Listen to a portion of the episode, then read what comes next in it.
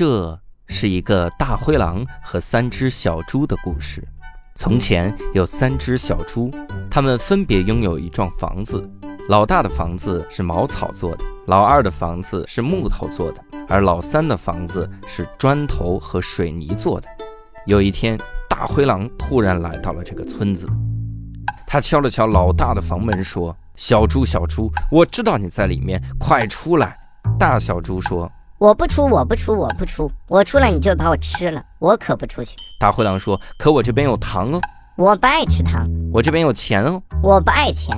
呃，我这边有一张十一月六号在杭州教主的伊卡洛斯脱口秀专场的票啊。”我靠！你这就出来了吗？是啊，教主的专场的票谁会不喜欢去看呢？这可是教主最厉害的一个脱口秀专场了。他对这个专场非常的满意。据说十一月六号在杭州，十一月二十号在昆明，十一月二十七号在宁波，十二月四号在重庆，以及各个城市还在后面，在大麦网票星球以及秀动都可以搜索教主获得这个票呢。哎，不是吧？你这样就出来让我很没面子啊！剧本里面不应该是你死活不出来，然后我一口气儿把你们家房子吹倒了吗？我气儿还没运呢啊！你怎么就能出来呢？这一点也不重要，重要的是我能去看教主的脱口秀的专场了呀！超。超级好笑，老少咸宜。你等一会儿，你都不按剧本说好不好啊？行了行了，咱们找你们朱老二去吧。你先给他打个电话，按剧本来啊。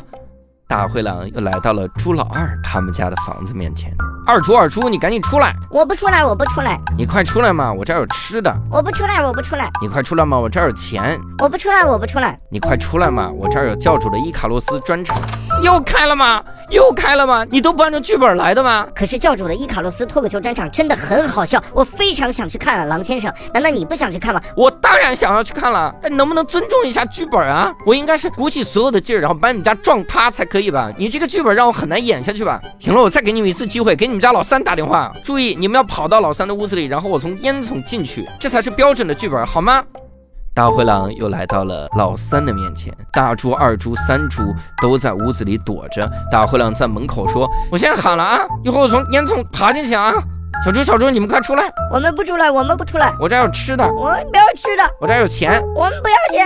我这儿有狼先生，你别说了，我们这儿有教主伊卡洛斯脱口秀专场的票，十一月六号杭州，十一月二十号昆明，十一月二十七号宁波，十二月四号重庆，我们全都有票，一下就可以让你看四遍。你进来好不好？哎，我怎么进来了？你们这也太诱人了吧！剧本上都没有这个东西啊！我为什么要跟你们上这个当呢？我应该从烟囱进来才对吧？你们完全不按照剧本来。导演，导演，导演，重新来这条吧！这三个猪一点敬业的精神都没有。等我去看教主的脱口秀专场了。呃，狼先生，不好意思，我想问一下，我们的确是没有一些个敬业的精神了，但是谁先提出来教主专场票的呢？哦。这期我们厉害了，我还好奇啥玩意儿？不要这样说话，对不起，对不起，对不起！天哪，无聊斋赚钱了吗？Hello，大家好，欢迎大家收听这期的无聊斋，我是教主。哎，刘寿。哦，太久没听到六兽的声音了，震撼了一下哈。这个六兽老师最近在忙一个项目，这个项目估计也快上了哈。这个项目叫啥？什么节目？那就是一年一度喜剧大赛。哎，就是大喊这个项目，这个项目就是凭谁喊的比较厉害。烂梗，我跟你说。你你在里面负责啥？负责编剧，编剧。嗯，我们这期播的时候应该已经第一期播了。嗯，所以能直接就告诉我们你负责了哪个节目？哦，如果是第一期播了的情况下，嗯。如果没有意外的情况下，嗯，就不需要我介绍了。我可能就已经跟小鲜肉肩比肩，我已经就是火出宇宙。我，你这么牛啊？你在节目里到底干什么玩意儿？你跟小小鲜肉肩并肩，你还要上青天？对，什么玩意儿？兄弟在节目里边有一个有一个镜头，我觉得应该是能保留下来的。对，这个就就你们自己看吧，好吧？嗯，不能剧透。那你提什么？急死我了！反正呢，我们引到这个环节也是为了告诉各位，这期我们厉害就厉害在这儿。六兽老师这么拼命的工作呢，那是为了什么？还是为了将来老年的生活呢能够过得好一点？咱们中国人讲究修来世嘛，对吧？这是老年嘛？那边火完我就死，火完了就死。所以这个这期呢，我们也非常厉害。我们这个嘉宾呢，当时投稿的时候写的这个内容，我就想一定要聊一聊。因为跟我们息息相关哈，就是讲这个将来养老的这些个事情。我们请到了这期嘉宾是倩倩。大家好，我是倩倩啊，所以我该做自我介绍了，对吧？对，来自哪个听友群呢？啊，二十一群。二十一群还二十一群的骄傲，耶漂亮。为什么现在大家为什么这样比学？二十一群的骄傲能被三整出，还有七。我加群就是因为看到就是你们在节目里面说某个群怎么样，然后我也要加个群，我要看看这个群里面是什么风格。但是我到现在没有找到节目里群里面到底是什么风格。是吗？你给他奠定个风格嘛。好的，这次回去我就去领群。很好，领群。而且倩倩是自己也做一个播客是吧？对，我做了一个播客，就叫中年延长线。中年延长啊，从你们现在就可以开始往往 往后延长了。你要这样说话，你这句要被剪掉了。我们这还青壮年呢，这往前雇佣呢，我们还啊。听完这期，你们就会觉得要提前准备起来的啊？是吗？你们这中年延长线讲啥？就讲中年以后怎么办？就从中年开始准备，准备养老，往后走的事儿。哇。对，就是不只是往后走还是往下走。嗯，你们这听众跟我们听众群不太一样，我们这听众群太挺年轻的。没有没有，就是我们的听众其实有一部分是像我们这样的七零呃我八零后。哎呀，你都说实话，你看就是八零八零九零，然后会很担心独生子女这一代就很担心父母养老的事儿，然后也担心自己养老的事儿，就是一是担心自己活不到养老那一天，然后还有一些是担心父母就该如何给父母养老，对，然后还。还有一些是看到父母在照顾爷爷奶奶、姥姥姥爷那一辈的时候，就觉得很。很很苦，对，然后不知道怎么帮他们分担，嗯，所以就是我们的利益也是希望大家就是可以早一点准备，早一点规划。然后另外就是从我学习的专业的角度，就是不要让大家对于老年有那么多的恐惧，就是大家现在恐惧和焦虑感觉远远胜过了他实际上可能的情况。对，啊，所以说想把就是其实我是听了无聊斋之后，觉得无聊斋这个风格特别好，就是可以让适合养老 老年人听我笑声，再再弄出点。病了，对，就让大家不要觉得那么恐惧，然后在就是闲谈之间可以告诉大家，其实有非常多的可能性啊，对，所以是受了节目的启发。哎呦，哎呦，这说话真甜，有可能性还真是好的。我以前能想到的就提前准备的，就是想吃点啥就吃点啥，就是你这提前准备也太狠了。哎，我我经常想我养老，我我不太担心，我反而不太担心。为啥？我觉得我老了之后也是一个很俏皮的老头儿，讲脱口秀，继续在台上模仿。尖锐的笑哦，尖锐不出来了。但你有没有想过，如果就是全社会都觉得老了很可怕，就是或者像现在对老年人的那些印象，肯定你就没有台可以讲了，你只能去广场舞上的地方讲了，对吧？但那都是我的老听众啊，没问题啊，培养出来了，这审美四十年塑造成的审美，怕什么？对。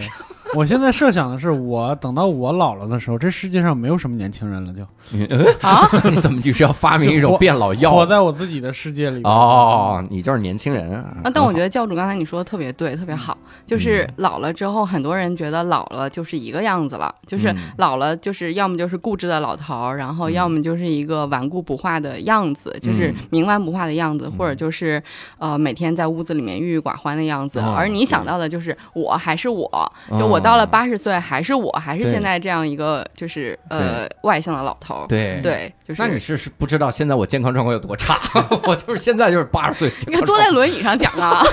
而且他现在也不外向，他老了也是个躁郁的老头儿。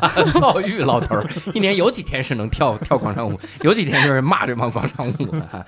所以我们也了解了一下这个倩倩哈，那能不能跟我们说说具体做什么工作呢？现在哦，我现在的工作是在一家做居家照护服务的公司，呃，这家公公司的服务是给呃老人还有失能的人士提供居家上门的这种呃，大家可以理解成养老或者医疗照护的服务啊。就我能不能理解，比如那种护工，呃，就是养老护理员，还有护士。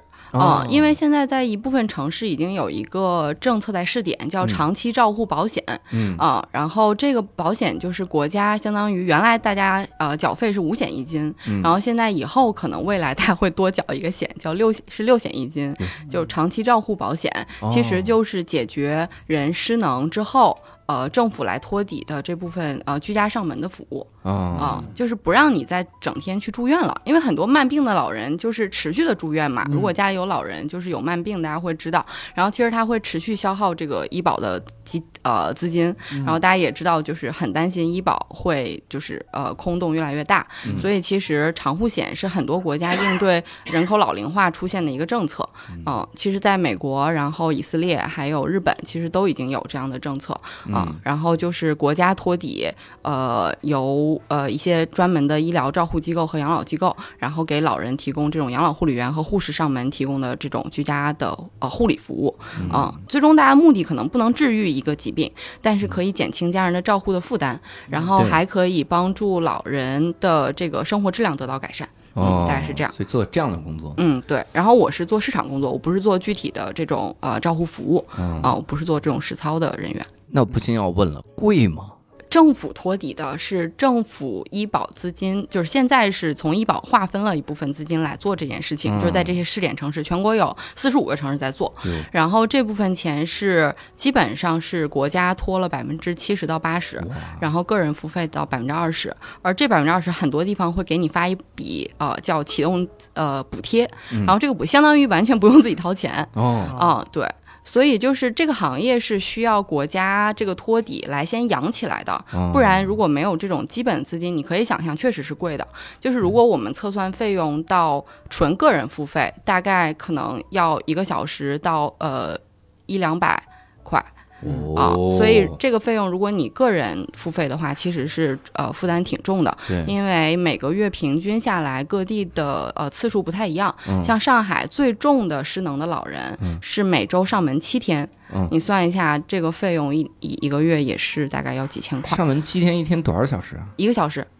一天一个小时。一天一个小时，然后一周七天，然后一个月是相当于每一天都去。哦，嗯嗯，好家伙。对。然后根据你的失能程度不同，就是会有评估，就是所有的各地的政策现在在试点，所以会不太一样。嗯，根据失能程度有三次、五次、七次不等的这样的呃次数。嗯嗯嗯。像教主这种嘴停不下来，还不停的要吃糖的老头，一般得花多少钱？这种就是先把嘴堵上，就是拿胶布就省了这笔钱。教主真的很爱吃糖吗？对。哦，那你们家有这种糖尿病的基因没有？没有，没有。那就好，那就好，那就好，那就吃吧，那就吃吧。往哪引诱？这一会儿再给我推荐一个，我现在就定了，每周上门七天，这钱 定不了啊，就是他是。这个是有一个标准流程的，也是防止大家过度消耗。就是一般是先有护士上门去给你做评估，先评估一下你的失能的程度，然后你失能程度是到中度，抱歉一直用你啊，就是先评价一下，就是这位老人的失能程度是中度还是重度，然后根据他的失能程度来匹配他需要的服务的这个等级。啊，这个好，这个真的很好。所以以后就是可能大家的缴费可能从四五年之后会开始多一项。嗯啊啊，那你看养老护理员这个工作哈，现在大家好像没听过，我我看了你投稿时才知道有这个工作，我以前就知道有一般会觉得保姆哦护工或者是保姆，嗯，对吧？嗯，我觉得我很难讲清楚说养老护理员他是个什么工作，但是我可以先讲他不是什么，就是他觉得那多了，养老护理员 不是茄子，来刘叔接一个，不是脱口秀，呃，也不是瓶子，真不是的，他们有些很厉害的。我们前段时间一位八零后的养老护理员上台，就是年会的时候表演盖的那首《沧海一声笑》。那个对脱口秀有什么误解？沧海都笑了，你不笑？台上台上台上台上台上啊！意思是演员，对对对，多才多艺，多才多艺，对对对，给大家带来欢乐啊！你你带的这个比他的多多了，你知道吗？你上来就是说感谢他的脱口秀，这一句就已经很逗了。哦，我怀孕的时候还在公司年会上来了一段孕妇脱口秀。孕妇脱口秀，对，就是吐槽所有的同事，就是仗着自己是孕妇，仗着皮，没人能把我怎么地，开也开不掉我。哎，现在还有朋友吗？还有，还有，还有。哎，你你可以说一下，他不是什么？咱们就从哪儿来理解呢？比如社会会对养老护理员有一些误解。对，就是大家通常会觉得，如果家里老人摔倒了，或者家里老人出了什么问题，请保姆。七乘二十四小时护工，对对吧？一般就是这种，甚至护工从哪找？保姆就是从家政公司找，护工就是有一点常识的，会说我从医院找人介绍，或者自己老人住院的时候，那个医院的护工给带出来，然后我再给他点钱。一般是这种。养老护理员其实是一个经过了专门的培训，他掌握了就是这种上门给老人做。呃，照护服务的一些基础技能的，就是人社部还有民政部其实是有出过这种养老护理员的职业技能标准的。嗯，然后他们的职业技能，我觉得可以结合着他们上门干什么给大家讲。就是他们上门做的事儿，其实呃听起来啊很简单，就是什么助洁助浴，就是全身的清洁，老人的清洁，然后带给老人去洗澡，然后还有呃助食助助餐，就是给老人喂饭。然后给老人翻身、扣背、入窗护理、压疮护理，听起来你觉得是不是好像还挺容易的？嗯，但其实挺复杂的。就是以口腔清洁这一件事儿为例，就养老护理员在我们的整个操作，就是公司自己内部也会有自己的所谓的规格的服务标准。然后像我们的口腔护理，大概有十几项。操作标准和注意事项，这里面呃，比如说老人会有一齿，你可能没有想对吧？一齿就假牙嘛。你这你们这是哎呀就研发新的词呢？这是一齿一齿一齿一齿一只嘛一只嘛一只啊，就是老人有假牙，然后你不到老年阶段，你可能想上这个假牙的清洁其实是需要特别注意的，它的材料啊什么的。对。然后有些老人是失能失还有失智的，失智的它的不同阶段，它的吞咽功能啊，还有他自己漱口的这个已经功能已经没有了，就像老年痴呆、阿尔兹海默病的老人，嗯，就是你要。给他演示这个动作，他才能知道说哦，我要漱口了。还有老还有一些老人可能干脆就是会呛咳，他的吞咽功能已经有问题了。那对于这种卧床老人，你就只能用棉布啊，什么像小婴儿一样去去擦拭，做这些所有的工作。所以对于养老护理员来说，就所有的这些照护，其实都是有他自己的专业性在里面的啊。然后像我们确实有碰到过那种家庭，因为确实也请了这种。住家的保姆花重金也是很孝顺，或者也有经济实力的子女，但是保姆很多事情其实是照顾不好的。老人常年卧卧那个呃卧床的这种褥疮啊什么的，就是就就他们不知道该怎么办。嗯啊，但是养老护理员其实介于护士和的医疗护理和家庭照护就是这种之间的一个专业具有专业技能的人。嗯啊。而且大家原来觉得可能都是一些农村的大妈，对对吧？大家会觉得是这样，但其实不是的。就我们的养老护理员，当然你印象中可能养老护理员分两种，一种是养老机构里面的，就是养老院的。护理院的那种可能确实原来因为它的这种成本受呃受限，还有一些传统的就是你觉得很惨兮兮的那种农村的养老院，那里面确实是当地的，比如说村妇为主，嗯，但是其实现在城市里面的这种招募的养老护理员不是这样子的，其实有原来的工人，然后甚至八零后、七零后、九零后我们都有，嗯，就是他们本身。对于就是养老这件事儿是有自己的嗯专业上的认识的，嗯，而且他们很认可它的社会价值，甚至有一些是家人反对，但他们自己愿意来做这个呃工作。所以教主刚才你说的就是大家对于这个职业的误解，其实对于他误解可能一是专业性上误解，然后二是对他们所谓的人品或者是能力的误解，嗯，对对吧？嗯，这种误解你们有吗？你们原来会觉得有什么？我们都不知道这 是什么，我们有什么误解？我们你现在说的任何一个解都是正解，没有没有误解。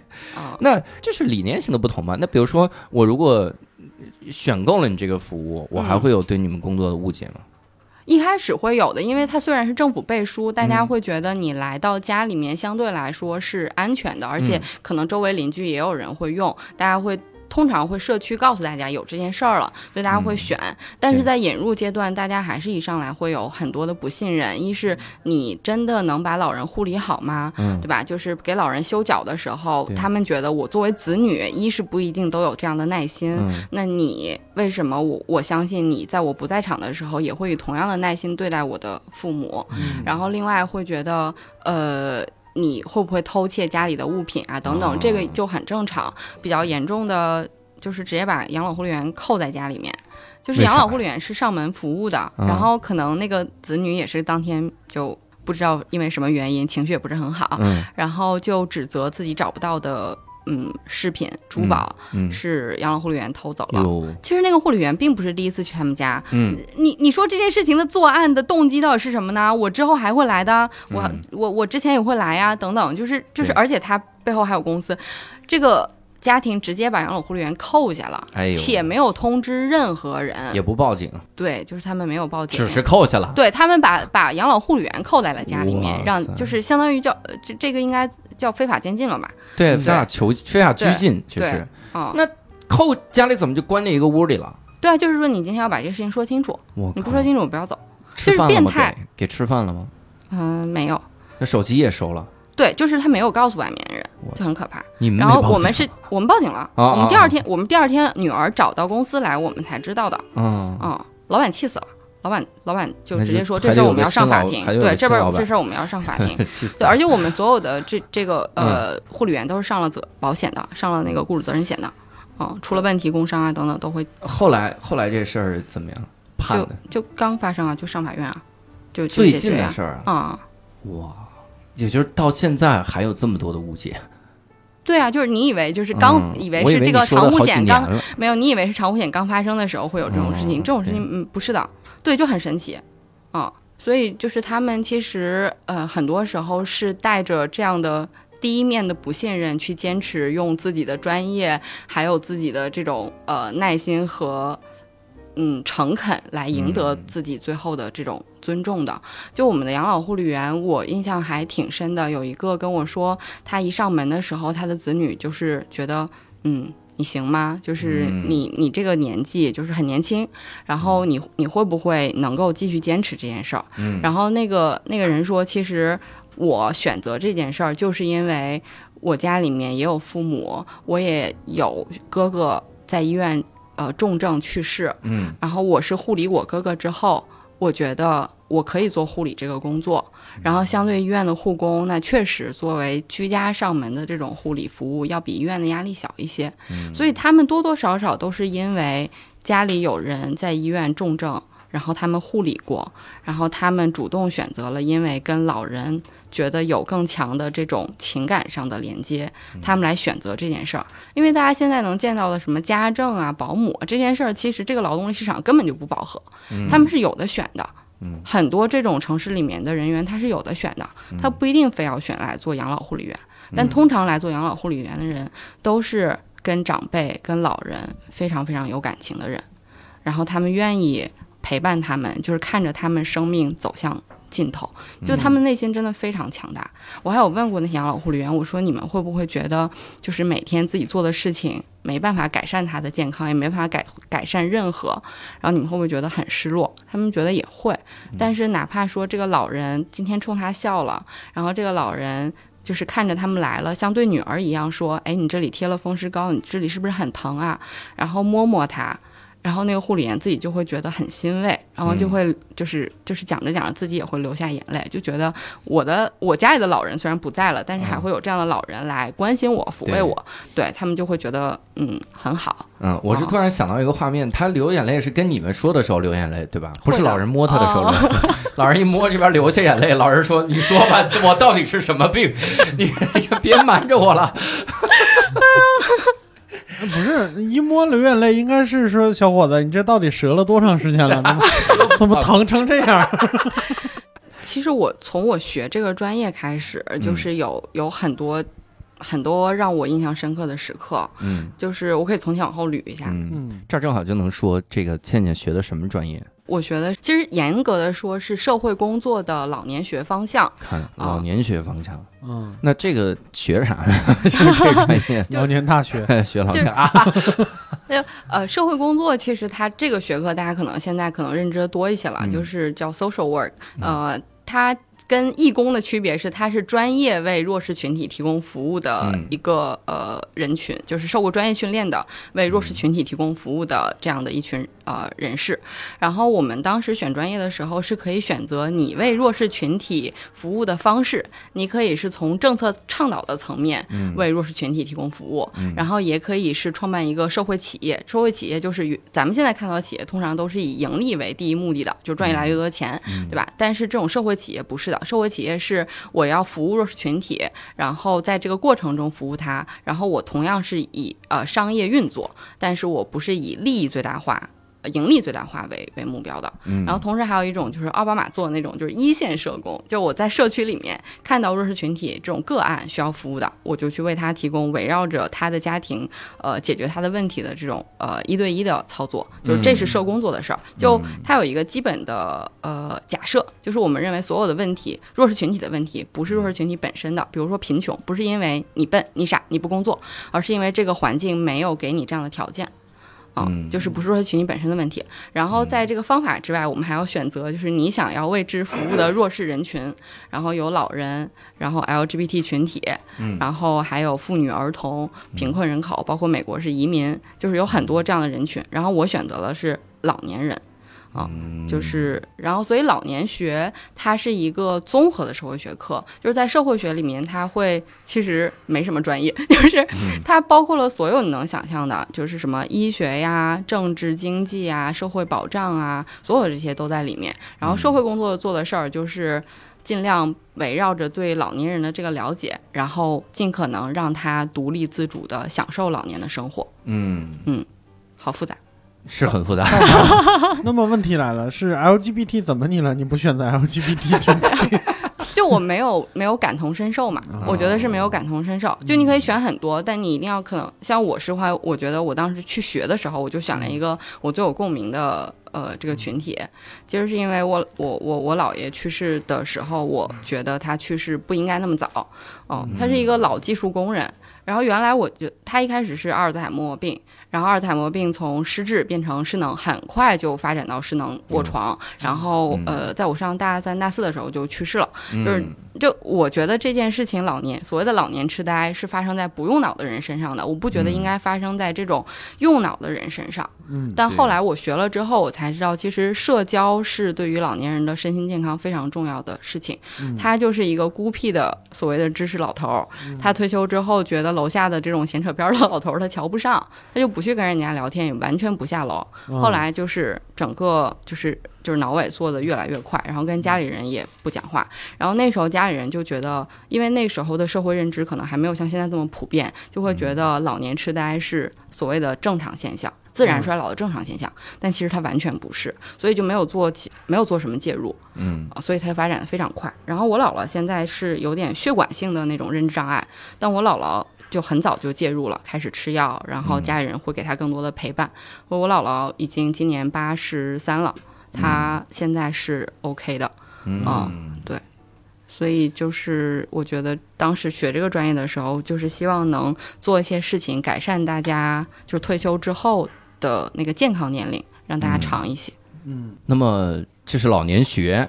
到底是学什么哈？嗯，那呃，整个从那个时候开始就一直从事跟养老有关的这个工作，算是吧？对。那个过程中有什么印象深刻的事儿？嗯，我觉得从我上学的时候，当时我的那个老师他是一个香港籍的呃教授，然后他在美国很多年，一个是他每年都会就是把所有的。就是每个周末，所有的亚洲学生到他家去吃饭，就是给大家一个那个 union reunion 的那个感觉，然后让你找到这种归属感。然后他做的让我觉得非常厉害的事情是，他的视力是有问题的。他大概在我上学的时候，那应该是十四五年前了。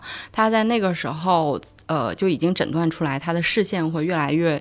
狭窄，到最后会失明。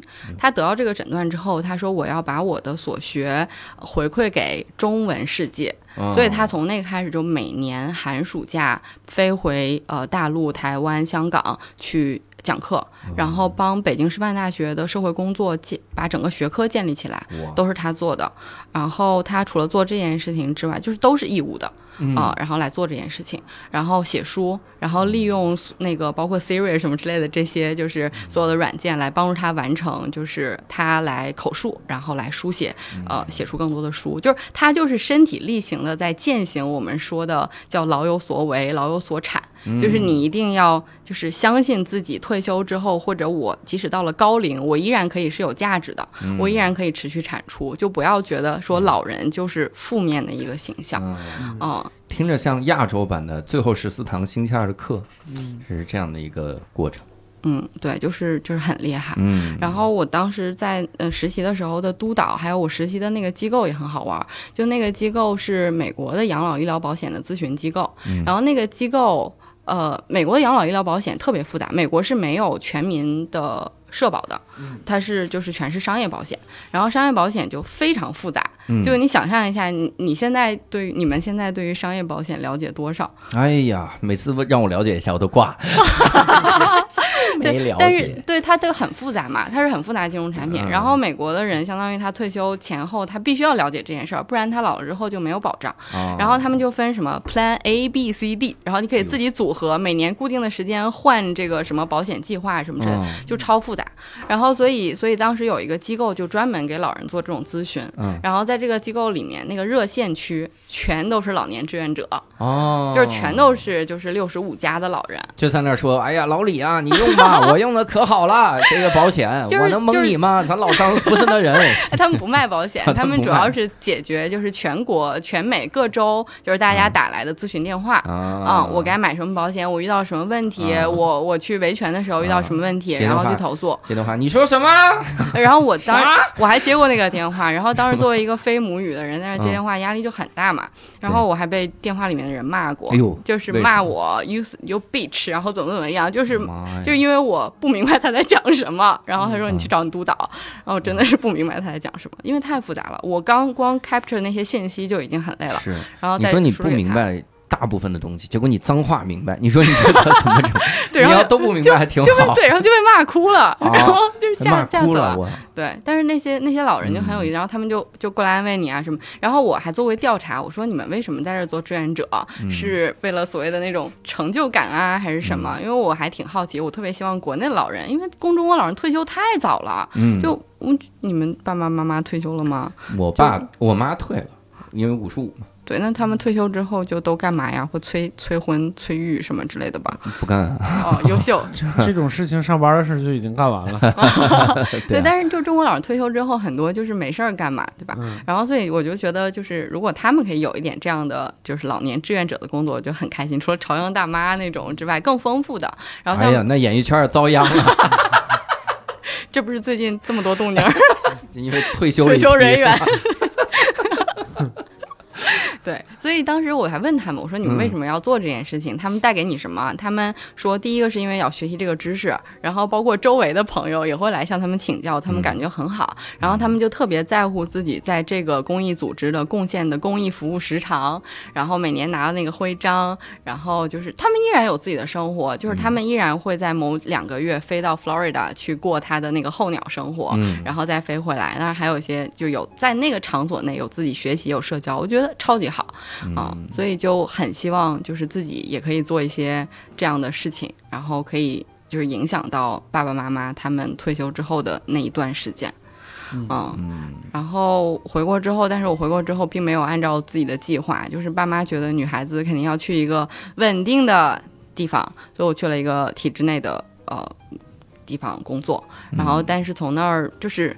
心心念念觉得辜负了自己接受的教育，还有我当时在。学呃实习的时候，就是督导的那份，就是感觉期待，就他们觉得你对于老人也好，还是对于这份事业也好，是有有自己的热情和想法的。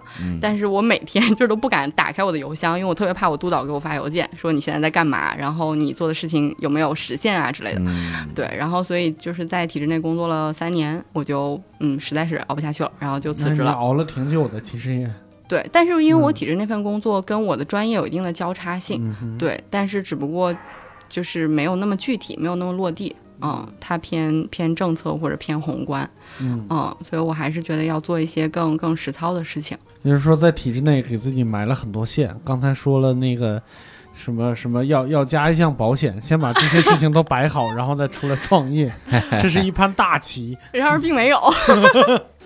对啊，就是因为因为太，我觉得因为还是太太 junior，太太年轻了，对，就是根本就没有机会接触到，但但也还好啊，反正就就离职之后也可以慢慢做自己想做的事情，那是最好的，对。然后其实后来我发现，国内的公益机构也有这样子老年志愿者，就是我找了一份就是公益组织做呃乡村教育的，嗯啊，然后那份呃工作里面，他的老年志愿者就是退休的老专家，然后这些老专家会给乡村的老师上课，然后让乡村的老师把城市里面孩子也能上到的那种所谓的 STEAM 课程，然后让乡村的小孩也可以上到，啊，然后那些老专家都八十多了，自己开车到处溜达。但是他他们的认知、他们的方式，就这些都特别好。嗯嗯，然后唯一有一个有一个爷爷，我们认识他的时候是七十四五岁，然后在认识他第二年，他帕金森就是有点严重，然后就拿东西会抖。他们做航模，然后那个航模如果他抖，他会就是粘不住嘛，对，他就很难过、很失落。对，就是对他的打击还蛮大的。那怎么办呢？就就是喝咖，他说喝咖啡是有用的，他其实是神神经震颤，对，他神经震颤是一部分，但是那那你严重了，只能就就去治啊，就医院去看神经内科啊，嗯，但没办法，但是他可以不做航模嘛，他还可以继续就是产出他的知，输出他的知识。人家就是因为做不了航模才难过呀，你们告诉他，你可以不做航模呀，可以去做航母啊。哦，我觉得 就老人他是会这样的，就是很多老人的心理问题，他就是各种。能力的丧失会让人很容易得老年抑郁。对对对，这个的确是。你想，如果我们这行突然有一天有一个人，比如说嗓子哑了，然后或者是说不出话了，在真的，我觉得打击会非常大。所以有的时候我会想，当年李文华老师得喉癌，我觉得一个相声演员那么优秀的相声演员，你如果得了这个病，你说实话，你真的是打击非常非常大。我我想象哈，当然人家也是极为的乐观。对，所以就是要给自己多找一些支点。就是很多做航母的时候，顺便练做航母。对，如果如果说他现在不能讲课，我觉得他如果只是自己在家，他没有出去参加这个公益活动，去做这种老专家，他是看不到自己的存在感的。他自己做这个乐趣没了，但他可以教别人做，这这就是他生活其他的支点嘛。嗯，就是他还是会。你这个粘到这儿哪儿这儿哪儿，这你只点了七十多个。你看，你看做航母就没有这个那啥，是这个炮往这儿，你只要你只要。只要画不过十米，基本上都在都在锁定范围之内。是放在这儿，没问题。过来说，你们这航母公差要求多大？二十米。哎，那没问题，没问题。对，但没办法，你你终归生命的规律是有自然衰老的，的确是要让他能接受这一点，这是很重要。嗯，所以像我，我跟我爸妈是说，你们大概在五十多岁的时候是要开始找自己的兴趣和爱好。就很多爸妈，反正我爸妈是这样，就是觉得你就是我生命的全部。哎呦。你就是我们最重要的一个，就是生命寄托。然后你过得好，你过得不好，我们都会跟着，就是呃牵肠挂肚。但是我要告诉他们，就是你们生活中不能只有我一个一个支点。要了二胎。他们想，但没能。对啊，就是他们要一是可能彼此是他们的支柱，然后他要找到自己的爱好，然后找到自己的就是其他的精神价值，还有他的小伙伴，就是就是是要这样的，就没办法。虽然很残酷，但是就没办法。尤其我们独生子女，你怎么办呢？哎，我问你一个问题，他们找到了什么爱好吗？我爸爸喜欢看画，然后打算自己退休之后学画画。真好。那你妈妈找什么爱好？我妈现在帮我带孩子，这爱好还得是你，你这。哎，我妈真的是没有找到，其实我很担心的。我我其实在帮她找，但她还没有找到。我觉得她的爱好大概是照顾我爸，所以我很担心我爸的身体出了问题之后，我妈该怎么办。就是这，我给自己留的窗口，其实这五年我要解决这个问题，但我其实自己还没有解决这个问题，嗯，而且就是说，其实不太有用，就是你要陪着他去探索。吓死我了，说都说不听了。我介绍一下我妈现在的爱好，我妈现在每天卷珠帘在家，卷珠帘唱 卷珠帘，就那么。我相信你，你妈每天在家唱这个。对他就是做那种珍珠刺绣，而且那个是领活的，就是绣半天几分钱，但是就是他就是怕老年痴呆，就拼命的绣在那。我给你讲一个，老年痴呆，老年痴呆不一定要用，这这能预防吗？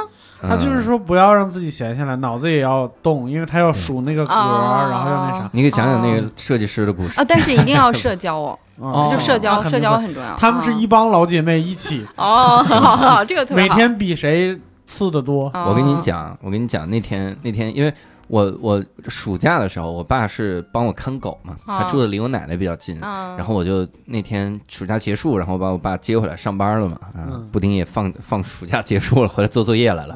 接的时候，我爸就拿一特大的箱子，嗯，特大箱子，就我说拿这干嘛？他说你带到学校我有用，我以为他是干嘛，就是。这肯定是他很重要的东西，对吧？校长。然后我后来问了一下，里面校长带到学校有用，带学校干嘛？拿跟所有老师说不听我的就这个样子，他的下场就是我爸疯了，我自首了。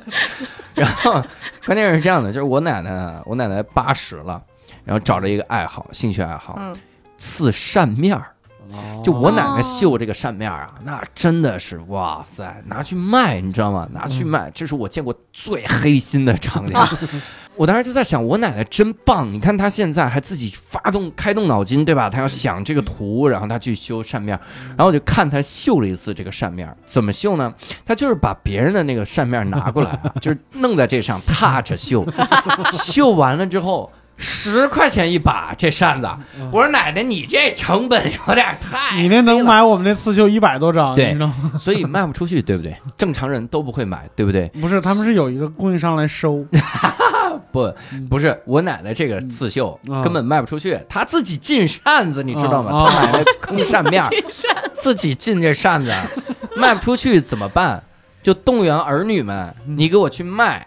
我爸是老大，我爸说我给你卖，特别孝顺，说至少能卖两百多个，然后把这钱给了我奶奶，两百多个。所以就拉学校去卖学生是吗？就是这箱子卖什么学生啊？发给学生。我爸就我爸我爸现在在学校里教书法，以前教化学嘛，但是现在腿不行了，就上上不了教学楼，现在就教小学生书法，书法也很好。哎，这真的是爱好，我爸第二个爱好，这特别好。嗯，他还没退休呢，没什么特别好的。没有他，他这样会过渡的很好呀。对对对，他爱好就是书法，这很好。然后他学生，哎呀，写那田字格屎一样的字，能让我说屎一样的字，你知道，我的字已经够恶心了。我的字跟人家比，至少是屎壳郎，能滚。下回也教点别的字儿教他 就写屎。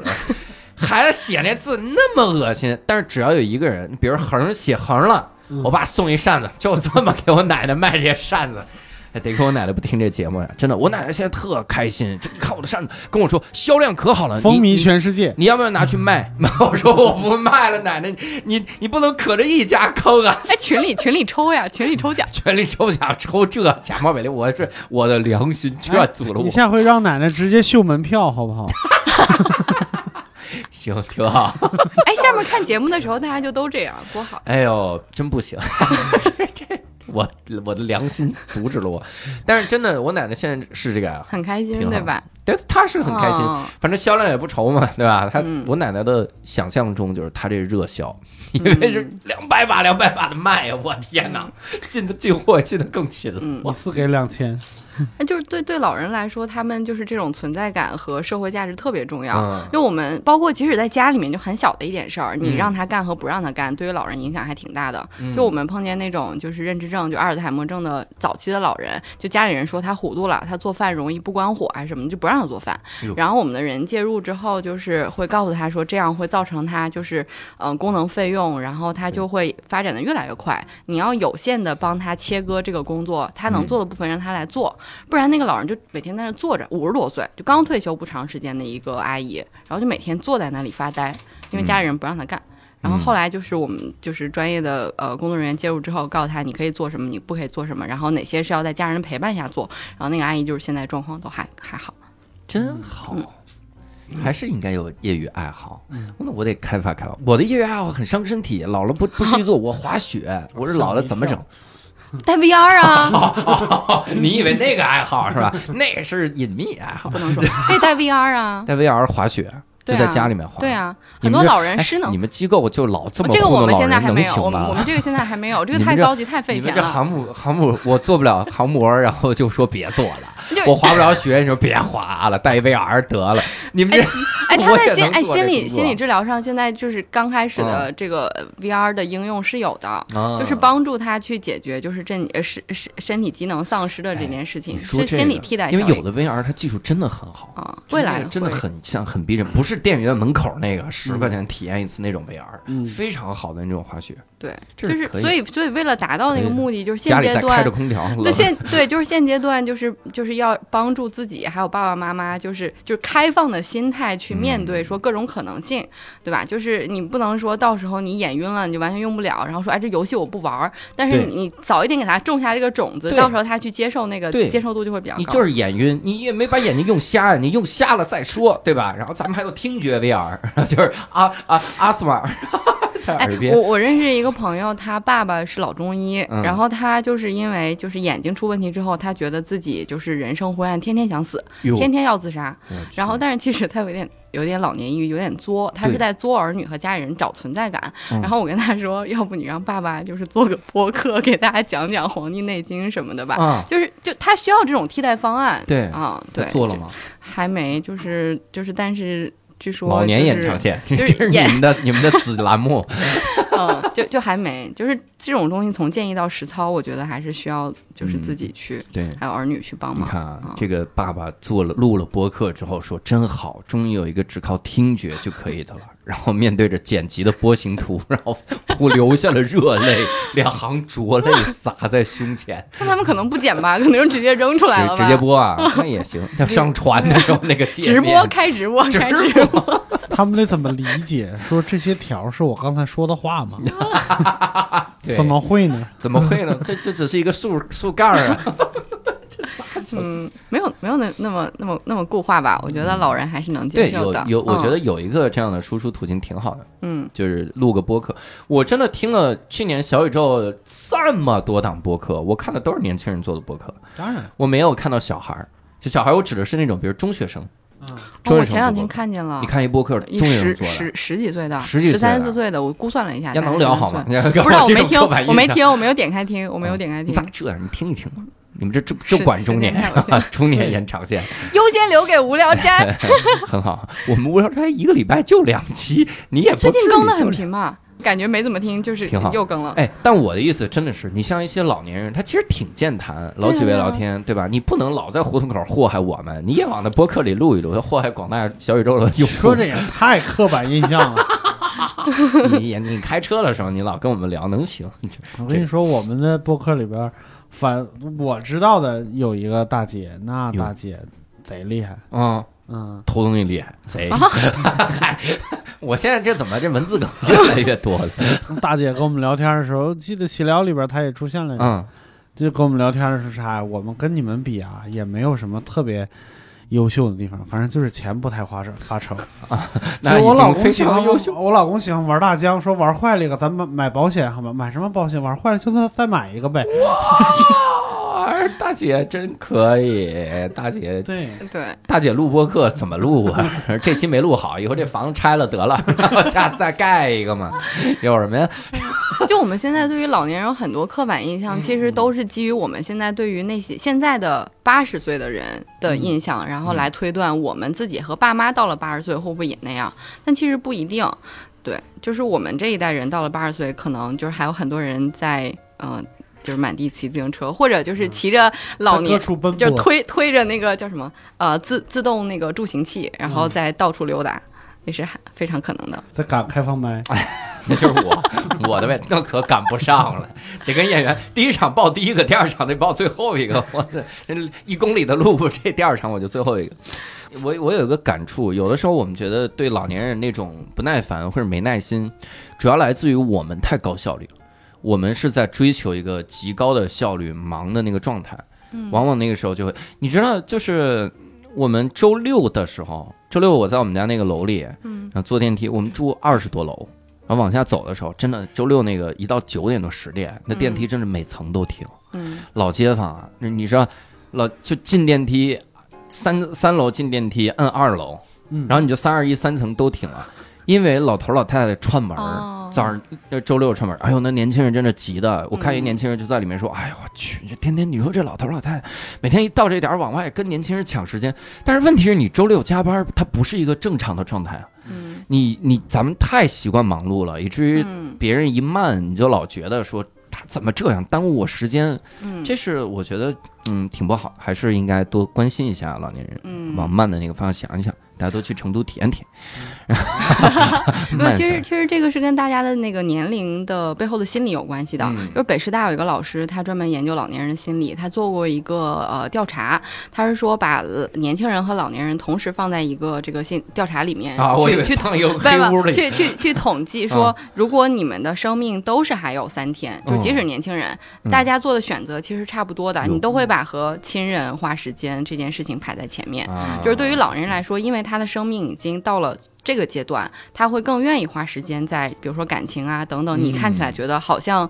没什么意义的事情，我们年轻的时候更愿意觉得啊，我生命还有那么长，对，就是心态不一样。老街坊，哎，最近真的我有点理解我们家邻居了。以前我写那吐槽段，吐槽那老太太抢我们的纸壳什么的，我现在有点写不下去了，因为我我目之所及有一个一直收纸箱的老太太，老太太以前可混了，嗯，小伙子纸箱要吗？纸箱还拿吗？不不拿我给你扔吧，然后扔这儿之后把里面垃圾带走呗，你就 你你购物来了，我靠！但是那个老太太，就我我肉眼可见的衰老了，嗯，就她现在走路都颤颤巍巍，嗯，但是还是一个人孤零零在那收纸箱的，那个时候就有点写不下去吐槽纸箱的段子了，就恨自己没早点写完传了。这个人品，你现在把我害了，我的纸箱断了可怎么办？你没看到那老太太，你还可以继续写，赶紧写完，赶紧传。我觉得是因为就是老了之后缺少就是稳定的工资收入，他们心里面没有安全感吧？嗯，我觉得不是安全感，就是真的，我可能呃，我觉得他可能就找个事儿干。哦，真的是那个事儿，嗯，对。然后这，而且这还是挣钱的事儿，感觉有一个有意义的事儿，对对，在那样干，他也拿不了几个纸箱了，这比珍珠刺绣也多赚不了。这真的，我们那次 我那刺绣可真赚钱，我告诉你，我奶奶，我奶奶这黑商。哎呀，那呃，比如说你整个做这个过程中，你有印象深刻的老人吗？接触过的？有的，嗯，就是我觉得。在老老照护的家庭里面，就是老老照护，就是一个六七十岁的老人，照顾八九十岁的那种老人。对你听起来会觉得。大家就总觉得说家有一一一老如有一宝，对吧？就是周围人会说，哎呀，你们孝顺啊，或者是家里老人活着，确实是这样的。就是家里有老人在，你总觉得自己还很年轻，对，这个心态是不一样的。但是你想想，长期的这种照护的压力，还有这种付出，是就是很难的。尤其是这种下面可能还有自己的儿女，然后儿女还生了孙辈，然后你还要在两边平衡，什么时候去带孙子，什么时候接孙子放学，然后家里面还躺着个老妈。就是这种，然后我们见过一个阿姨，我之前觉得这种家庭一定非常狼狈，但那个阿姨和她老公就是还照顾着她的得帕金森的七十多岁的，呃哥哥，嗯，这个哥哥和他的九十多岁老妈躺在床上，哎呦。你你觉得是可能会很家里面很狼狈，但是我一进到那个家里面，就是一点味道都没有，就是老人味，然后那种腐臭的，就是因为就是老人的排泄物啊等等，一点都没有，就是他把他妈妈照顾的非常非常好，对，然后。就是首先确实是他真的用心了，然后他也就是当然可能一家人的关系一直都很好，我觉得这是他们的福气。然后在他照顾他妈妈这个过程中，我我跟他说，我说，哎，你跟妈妈这个这个每天这么用心，然后那个就是就是动力何在？或者他说我就是就是妈妈在，就是就是很好啊，而且我做这件事情，我女儿以后也会这样对我。然后说我即使这样，每天我都会摸摸我妈妈的脸，然后去跟她说说话。我说，哎呀，那因为我们要市场部，我们要去拍一些这种素材，然后我说那。你去去摸一下妈妈吧，然后那个阿姨就就过去摸一摸妈妈，然后说啊，那个今天怎么怎么样？就是就是她在摸那个阿姨那个老人的时候，那个老人本来躺在床上就闭着眼睛，从我们进去就是没有睁开过眼睛，即使你给他做各种动作。照护啊什么，然后那个阿姨，那个那个姥姥就睁开眼睛，然后看女儿笑说：“你干嘛呀？”然后嗯，然后就是那种妈妈和女儿之间的互动，就能看到，即使是六七十岁的人，然后对着自己九十多岁老母亲，然后老母亲跟他说：“谢谢你啊，谢谢你做的。”嗯，就是就一下子被激活了。我根本就没有想到，因为他们去的时候，那个管家跟我说，那个照护养老护理员跟我说。这个呃卧床的这个老人，基本上每天二十三个小时，可能除了吃饭的时候是起来的，其他时间都是躺着的。嗯啊，但是就就那个瞬间，我想，嗯，人就像活过来了一样，就是觉得心底会有一一些个对。然后他这就是现在这么叙述的话，我可能还没有那么强烈感觉，但那那天看到那一幕，我就真的发自内心的觉得，哦天哪，就是爸爸妈妈在，就是这个存在。就感觉是不一样的。然后他在那里摸摸他妈妈，然后他可能还沉浸在镜头里面，然后我就在镜头外面抹眼泪。然后他转身看到我之后，就他可能也有点触动，然后他就跟我说：“你你一定要对自己的爸爸妈妈好，然后他们在就是要好好珍惜和他们在一起的时间。”嗯，对，就是哦，还挺挺不一样的。是。除了感动以外，我还在想跟老太太说说，你知道吗？这俩护工一小时六百多，花你的钱。老太太睁眼，谁敢动的？也能想。但但各地的就是护理的长护险的政策确实不太一样，他们在的那个城市的护理政策，除了有养老护理员的这个补贴之外，是国家掏钱，然后还有一部分是辅具，就是他们用的那个护理床，都是可以在那个套餐里面用自己的那个呃补贴来去租赁的，嗯，所以然后包括老人的纸尿裤，就是都是长护险包括的，嗯，所以基本上家里面人没有掏什么钱每个月，嗯嗯，就还挺幸福的，就是确实是有一些老人因为这样的服务。呃，觉得自己很幸福。然后像我有去了一个八十多岁的爷爷家，然后那个爷爷照顾自己也是八十多岁的老伴儿，然后他就是可能也没有机会跟外面的人讲话，然后但是他跟我说，这个养老护员来到家里面，包括还有康复师就来到家里面，他说就让我觉得国家没有忘记我们，国家还记得我们这些年轻的时候。就是付出了的人，然后让我觉得还有生存下去的这种意义。嗯，就是你你觉得这种每天上门一个小时或者每周上门几次根本解决不了什么问题，但对他们这种心理上的和外界的这个连接的感觉是不一样的。对，嗯，就还挺难得的。嗯嗯，就我们看到社区那些天天活跃的。大妈阿姨们，就他们就是就是那些活跃分子，但是还有那些在家里面的人，是平时根本就没办法被触及的，所以只有这种上门的服务才能激活他们。对，我们因为服务的对象除了老人，也有脑瘫的小孩儿，因为就是也是失能的人嘛。对。但是这种小孩儿照顾他的人，不见得是爸爸妈妈，因为爸爸妈妈还有工作要要支撑这个家。然后那个小孩儿主要是他姥姥在照顾他，然后他姥姥其实就是我们爸爸妈妈这个年纪，然后六十出头，然后他姥姥在我们去的时候就说，爸爸妈妈甚至是我，嗯，都没有体力，也没有精力能一直这样。子来每天照顾这个小孩儿，嗯，然后来帮他做康复。我们也下不去这个手，因为你帮小孩做康复，他是脑瘫小孩，他萎缩，他他会疼，他真他喊不出来，他说不出来，但他会就是会叫，就是能发出那个叫声，你你家人是受不了的。然后那那老人说说我知道这些呃专业的人员来到家里是为了我们好，然后就他说他他很担心，就是自己不在了，这个孩子怎么办？嗯嗯，他怕自己走在这个孩子前面。就是有很多这样子的感慨，你就会觉得啊，就这样子的服务还是有它自己的价值和意义的。就如果说没有人来做这些事情，那这些人他们的生活会是什么样子？嗯嗯，我有的时候真的就是我们因为太幸运了，有的时候我们往往看周围的人，比如我们现在年轻健康。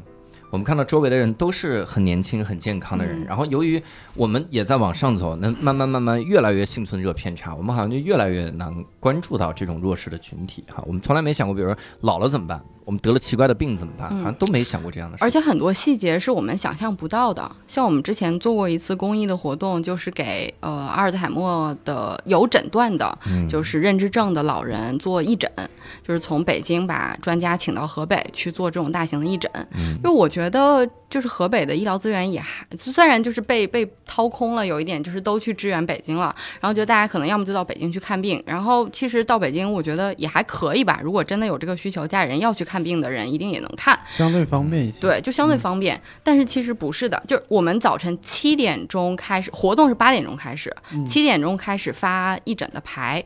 然后六点半就有人带着家里的老人来，我当时不知道，我说至不至于啊。然后后来，首先当时专家是很厉害，但是后来我我我了解了之后，就是你带认知症的老人出门看一次病是非常非常困难的，你他到。你连蒙带骗的把他哄出门，他说我不去医院，我为什么要去医院？我没有病，就是即使爸妈健康的时候，他都说我不愿意去医院，我有病，我我我我我不需要指导或者怎么样，就是都抵触。然后认证老人有的时候他他就很恐惧，他说我不要离开一个我熟悉的地方，我不要去那种陌生的地方。然后就是路程中，他如果比较严重的那种老人，他会不会狂躁？然后他会不会有各种就是就是所谓的我们觉得老年痴呆的那些让人觉得会有侧目的那些举动？就这些都是家人。不可承受的，所以就是那次义诊之后，我才了解到说，哦，你真的在这个具体场景下，你遭遇到这样的事情，你才知道这有多难。就这些事情，在你家里面没有人生病的时候，你是根本想象不到的。嗯，对你这还是好的。我姥爷临走那几年，他那个脾气已经拧到，他他可以去看病。我他有有一次眼睛有问题，我把他领到那个专门在同仁医院给他挂号，然后过来。医生很耐心的跟他说完，说了大概十几分钟，就是大概意思是你这没事儿。嗯，然后我姥爷的反应是，不可能，你说的不对。嗯，然后那个说那那个医生说我是医生啊。嗯，那那也不行，我告诉你，我这个病分几点。然后，哎呦哇塞！对我姥爷就是他，最后就我我姥姥去世以后，他也是跟人交流越来越少嘛。他本身很轴，我知道我姥爷是一个很怕死的人。他从五十多岁的时候就开始养生，各种各样什么东西都尝试过，什么气功啥的都尝试过。对，所以他到最后他那个表现是他不信任任何人，只信任自己。那他是也是认知吗？还是？我觉得是，他真的是越老越拧，但是应该是认知的一个方向。对，你还是那个医生没太大经验。嗯，我跟你说，李清晨那会儿说了一个事儿，我觉得非常有有用。他说很多的治疗，就现在大家你去医院采到的采取的治疗哈，但是这个这个不要用小概率事件，比如我膝盖摔了，我去那儿果然修好了，就是很多其他的治疗，因为无数案例嘛，都是安慰剂，嗯，就是安慰剂效应。比如我跟你说，我呃六叔你来，你说我眼睛有问题对吧？然后我说其实没啥事儿，你说就是有问题。我说那我仔细看，的确有问题。嗯，比如这个问题呢叫什么什么炎，嗯，然后你回去呢天天拿热水这么敷，比如敷一下怎么样？一定要中午十二点的时候敷，比如哈，下比如一定中午十二点敷，水多少多少度，告诉你这么做，一个礼拜之后准好。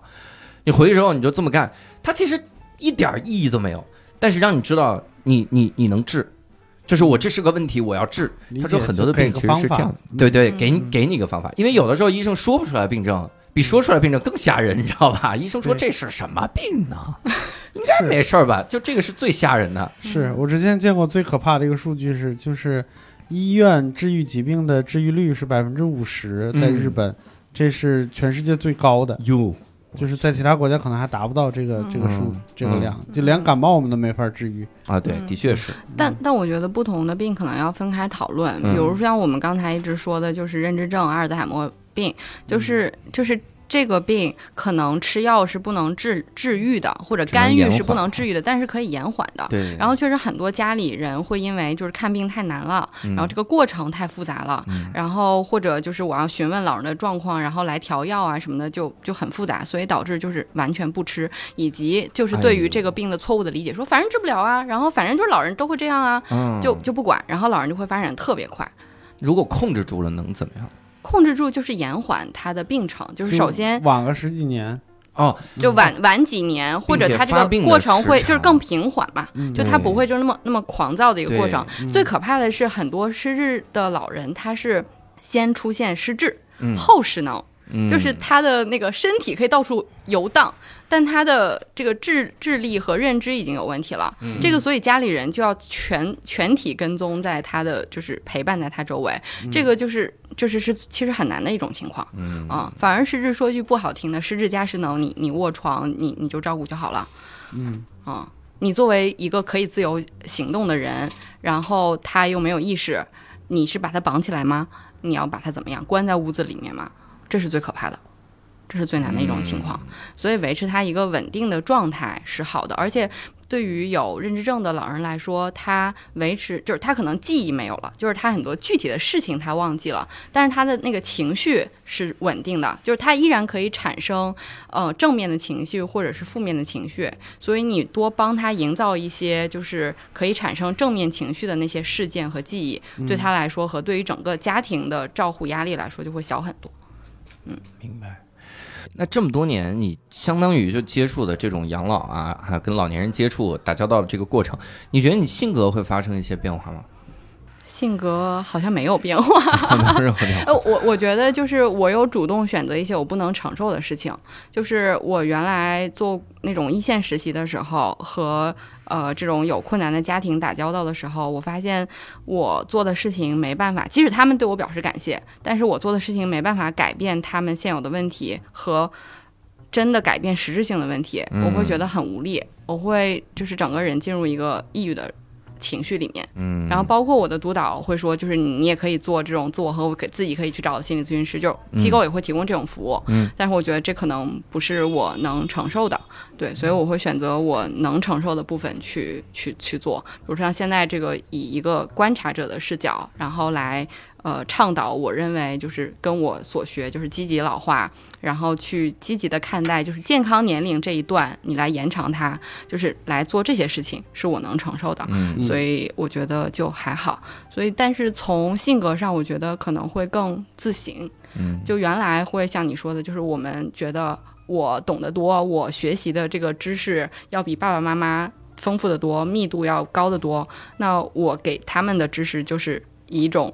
呃，强输出的这个状态来传递，然后是有一种信息上的优越感的。然后，但我现在不会，就我现在更多的会觉得，其实他们有他们走过这一路来自己的智慧，然后还有他们一些自己和这个环境相处的方法，嗯，就会会会不太一样，心态可能会更平和一点，啊。我是觉得大家还是应该多多的去想想，一方面是想想家里人这个养老的事儿，一方面也是想想自己养老的这个各种的事情哈。对，我觉得不一定我们这么早就谈养老啊，对对吧？就是把这个词儿给换一换。哎，我我们其实特别想说，就是养老这个行业，其实它可能不一定存在。就是养老其实是生命最末端的事儿了。你如果通过自己的前前一阶段的积极努力，各种作，各种各种给自己找事儿干，可能很有可能你你最后躺在床上的年龄时时间。就很短，就快乐一点的话，就是怎么我躺在床上时间很短，就是我就是就是在睡睡梦中离开，睡 睡梦睡梦中离睡梦中离开，我觉得这是一种很好的去世的方式，对吧？自然去世，然后你也不会经历就是身体的那个痛苦，或者给家人造成的那些负担，对这个就是是有可能的，嗯。嗯，中年延长线的方法，健身，你今儿这家。这好运动起来，找爱好哈。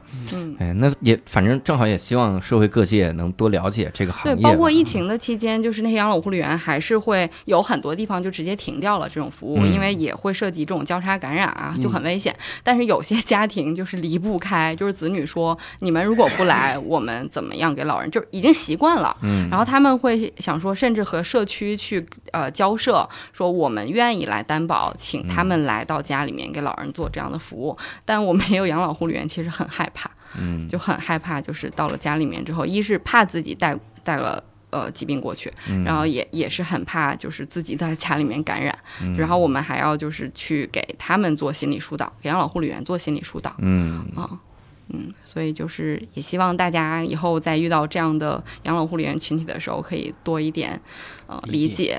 对，嗯，包括就是养老机构里面的养老护理员，很多大家看到的新闻说虐待老人啊，什么操作不当啊，可能一定有，因为你想象一下，你每天面对这么大的一个呃工作的压力的状态，一个环境，你不可能。每天得多积极的人，多没心没肺的人，才有可能没有情绪，对吧？久病床前无孝子，养老护理员每天都对着这些，所以他们一定会有，但是他们多数真的是专业的，他们其实有的选，他们真的很多人是主动选择这个行业，选择要为老人来。做自己的服务的，嗯，也寒了好人的心，对吧？对，然后包括就是确实有很多负面新闻，你能看到，然后很多人说啊，坚决不能去养老院，去养老院儿女就是不孝，然后怎么的，就是老人就是作死啊，是就把老人就是就不管什么，其实其实不是这样子的。很多养老院很好，是吗？确实是，是有的，是有这样好的养老机构的。嗯。嗯。行啊，那我们也是感谢倩倩给我们带来很多关于养老这个行业的事儿哈。嗯，你们那个中年延长线里会推荐养老院吗？是不是？我们我们了解了解，我没有，但我们会讲录一期，我们会讲讲那个就是不同的养老机构是什么样子的，然后你可以怎么样准备和考虑，就是养老相关的事情。我这我我身边有一位老人，他这个也也到年纪了啊。一直跟我做播客，他超重是不是？超重，然后他也是最近忙一些项目，他自己不知道。我最近帮他找一个养老院，先，但还是要先考虑，先先考虑当事人的意愿 啊！不不不，考虑当事人的意愿，真的真的真的，当事人什么意愿？哎，真的好多子女觉得就是，我就告诉他养老院瓜子儿管够，这当时这砰就去了。我告诉我也去了，我也住那。哎，这种结伴去是最好的呀，是吗？你这是给我们俩送进去了。嗯，你考虑当事人意愿，你说之前有当事人不愿意送过去的是吗？有啊，有有老人不愿意和子女住在一起，子女觉得住在一起有照应，然后甚至觉得自己做了牺牲，但老人其实说我要自己住，他就反而是这样的意对啊，也有这样啊，对，嗯，那就是孝顺，就我们觉得就是从专业的角度倡导的是说，如果老人想要自己住，你不能因为觉得自己担心就安插一个保姆或者是安插一个什么人，就说你就要听我的，我是为了你好。其实跟我们小的时候就是被强迫做事情是一样的，就是还是尽可能满足他的意愿。说如果他容易跌倒，那你就把家里的地换换成那个防滑垫，就不要让他跌倒。那那把这个风险降低，尽可能让他在自己喜欢的环境里面多生活的久一点，对他来说是更快乐的。对，嗯，好。那我们这次呢，非常感谢倩倩啊，大家也可以关注一下这个中年延长线啊。你看，我们然后进音乐，然后是吧？哎，其实这这几句都会删的。如果各位想跟我们聊一聊关于养老啊，啊，也不叫养老，就是照顾老人的种种的这些事儿吧，可以在评论区给我们留言。也欢迎各位加入线上听友群来跟我们进行互动。线上听友群加入的方式非常的简单，就是搜一个微信号“无聊斋六六六”，啊，也许可以进入二十一群找倩倩咨询一下那个养老院好。然后呃，希望能够在线上早日与各位相见。那我们下期再会，拜拜，拜拜。